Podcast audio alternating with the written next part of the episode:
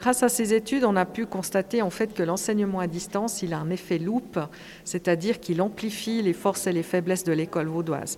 Donc euh, évidemment, euh, le contexte familial, le, les matériels à disposition, euh, comme par exemple la question toute bête de l'imprimante, par exemple dans la famille, des questions en lien avec le contexte socio-économique sont amplifiées euh, dans l'enseignement à distance. Et c'est vrai que c'est face à toute la, question aussi organisationnelle de l'élève et de son autonomie euh, qui ont été euh, mis en, évidence. Donc face à tous ces problèmes-là qui ont été identifiés, nous avons essayé de trouver problème après problème, une solution par problème.